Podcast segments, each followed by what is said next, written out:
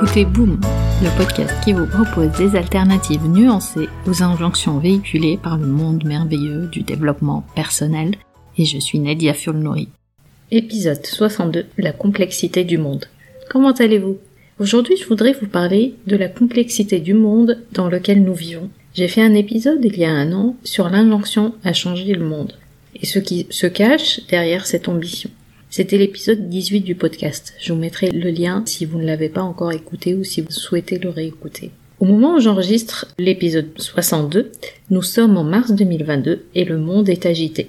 Il se passe beaucoup de choses en ce moment il y a beaucoup d'émotions mais aussi de violences réelles. La question que je me suis posée récemment est de savoir comment adresser ce qui se passe, comment continuer à fonctionner correctement au quotidien, comment prendre soin de soi mentalement et émotionnellement, et comment envisager l'engagement en alignement avec nos propres valeurs? Je n'ai pas de réponse générale ou universelle, mais je vais partager avec vous mes pensées, émotions et actions. Le monde et ce qui s'y passe sont complexes c'est la nature complexe et interdépendante aussi de l'ordre mondial qui peut donner souvent un sentiment d'impuissance. L'actualité de la guerre, en Ukraine notamment, est ce que nous traversons aujourd'hui. Mais sur les 20 ou 30 dernières années, le monde a connu tant d'autres guerres. Mais on n'y prête plus attention, n'est-ce pas? Pourtant, apprendre à autoriser les émotions qui nous traversent à propos de cette nature complexe du monde est une compétence essentielle. Accepter en réalité ce qui échappe à notre champ de contrôle.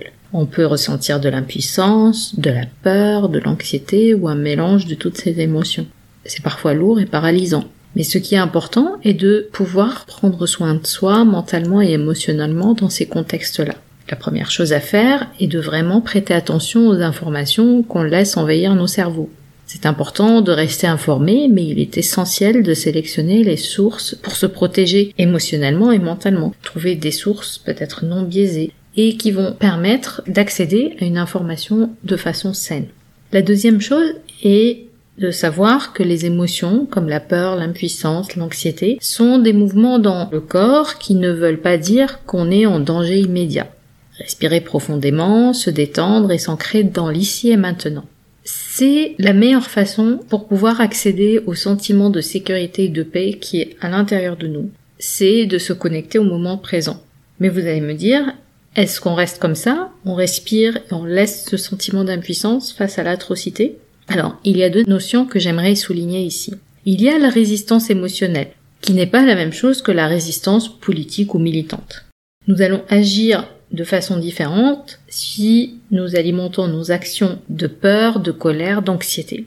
Mais si on trouve de la compassion en soi et si on est déterminé à canaliser ce sentiment d'impuissance, c'est ce qui va nous permettre d'agir de façon à alimenter une forme d'espoir. Créer de l'espoir en nous-mêmes et trouver cette énergie d'agir. Quand vous changez de perspective, quand vous voyez les choses de cette façon-là, vous avez plus d'impact sur ce que vous voulez changer non pas parce que ce qui se passe est atroce, mais parce que ce qui se passe réveille en nous une compassion pour l'humanité et tout ce que nous partageons dans notre humanité. Et c'est seulement à ce moment-là que nous pouvons retrouver notre créativité pour canaliser l'impuissance qu'on va ressentir. Vous pouvez trouver des moyens pour aider à votre échelle, en faisant des dons ou en vous engageant pour des associations. Vous pouvez soutenir et propager un message en faveur de la paix à travers vos réseaux sociaux, par exemple pouvez alimenter l'espoir en dirigeant votre attention sur les bonnes nouvelles.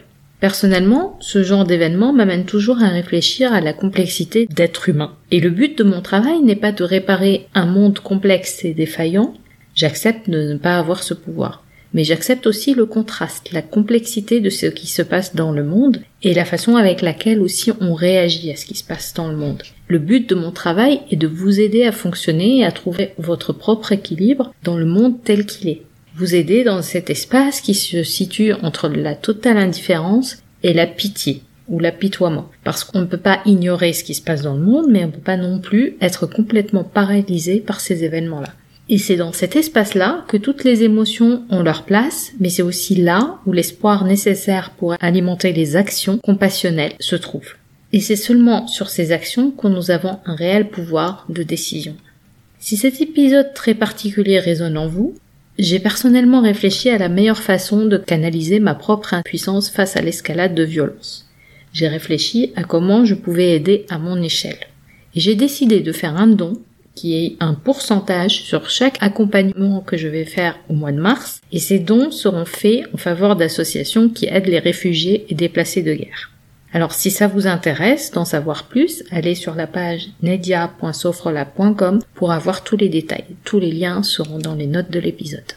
Pour conclure, rappelez-vous que ce n'est pas parce que vous appliquez les bonnes méthodes que le bonheur vous est dû. Vous retrouverez les notes et les liens vers les références citées dans l'épisode sur boom.sofrelab.com. J'ai hâte de vous parler vendredi prochain sur votre application de podcast préférée. En attendant, nous pouvons continuer la discussion. Vous pouvez me retrouver sur mes réseaux sociaux via nedia.sofrelab.com. Ah, juste une dernière chose. Je compte publier des épisodes supplémentaires en bonus de façon moins régulière. Le meilleur moyen de vous assurer de ne rater aucun épisode est de vous abonner sur la de votre choix pour recevoir une notification à chaque fois que je mets en ligne un épisode. Et si ce podcast résonne en vous, vous avez plusieurs moyens de le soutenir, juste en en parlant autour de vous, en le partageant sur vos réseaux sociaux ou en mettant 5 étoiles sur Apple Podcast et un petit commentaire. Ça fait toujours plaisir. Un grand merci pour votre soutien et à très vite sur Boom.